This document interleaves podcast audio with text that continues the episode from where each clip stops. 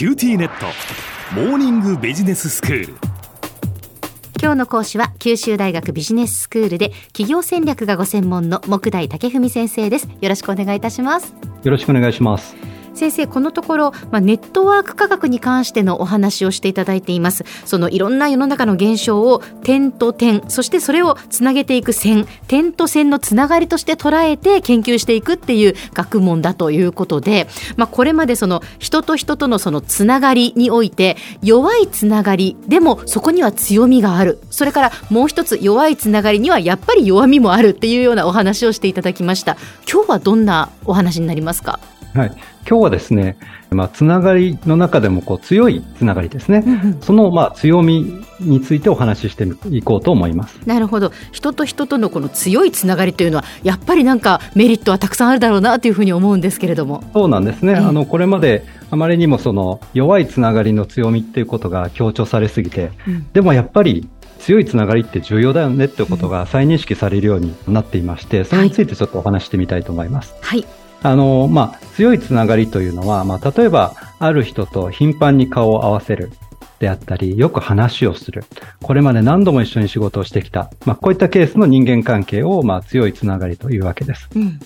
で、このようなつながりの強さというのは、まあ、結束ですとか、連帯といった感情を、まあ、引き起こすことになります。はいまあ、この点について研究したアメリカのカーネギーメロン大学のクロックハートという研究者がいるんですが、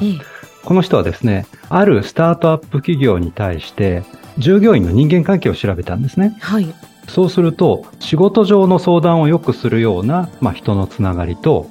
プライベートによく親しく付き合うようなネットワークと、まあ、そういったその2種類の仕事上のネットワークと、えー、プライベートのネットワークが、まあ、重層的にあるっていうことを明らかにしたんですね。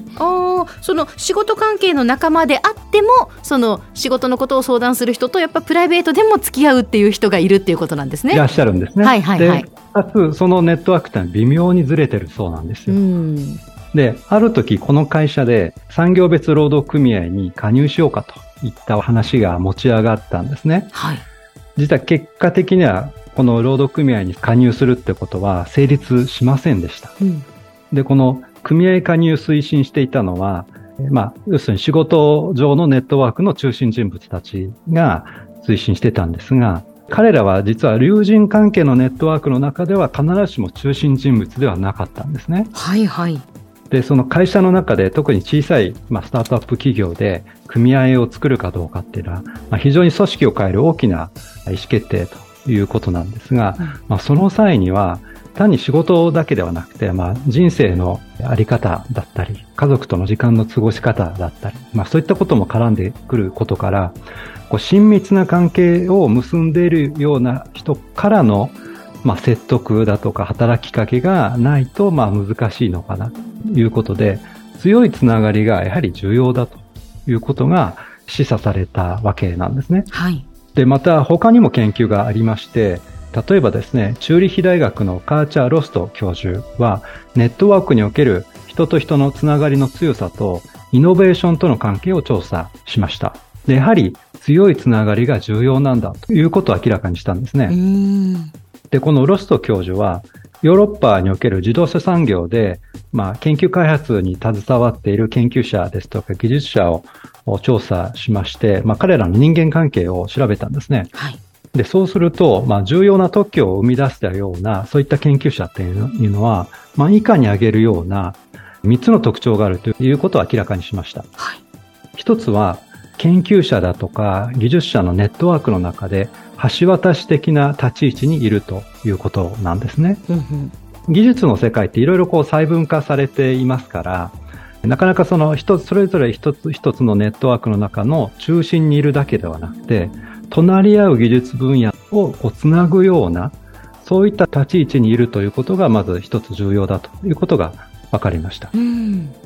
で、二つ目はですね、他の研究者だとか技術者と強いつながりを持っている人たちということなんですね。はい。で強いつながりがあるということは、頻繁で非常にこう濃密な情報交換だとか意見交換ができるということで、それがイノベーションにつながっているといったわけです。三、つ目に、今申し上げた二つの特徴ですね。ネットワークの中の橋渡し的なポジションにいるということと、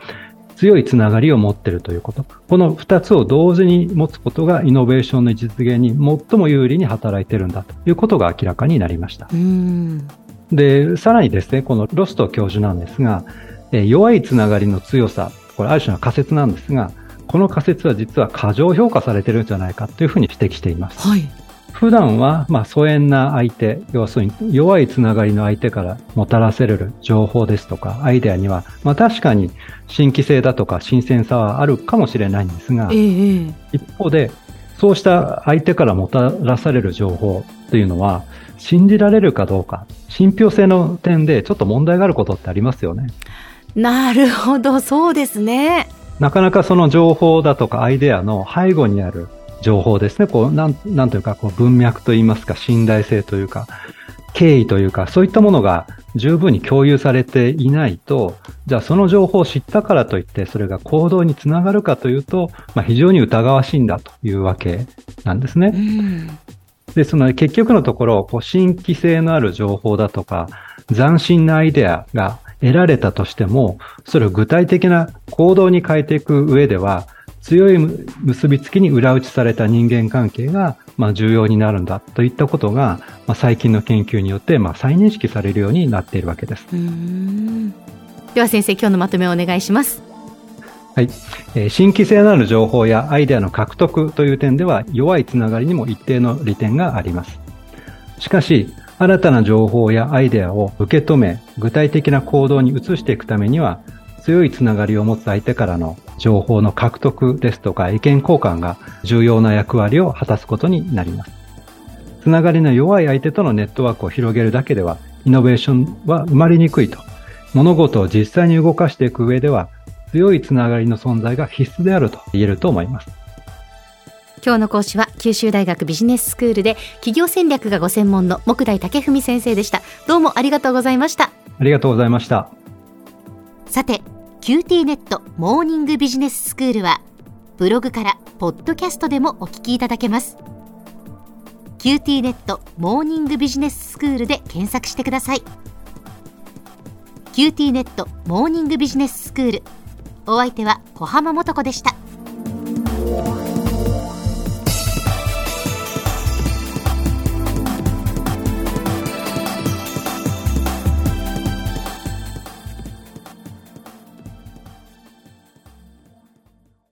QTnet。 BBIQ にしてから毎日必ず実家の父と母からビデオ電話がかかってくる。元気？で毎日だからそう変わんないよ。痩せたか？で毎日だからそんなに変わってないって。早く子離れしてくれ。温かさとつながっている。九州のネットはビビック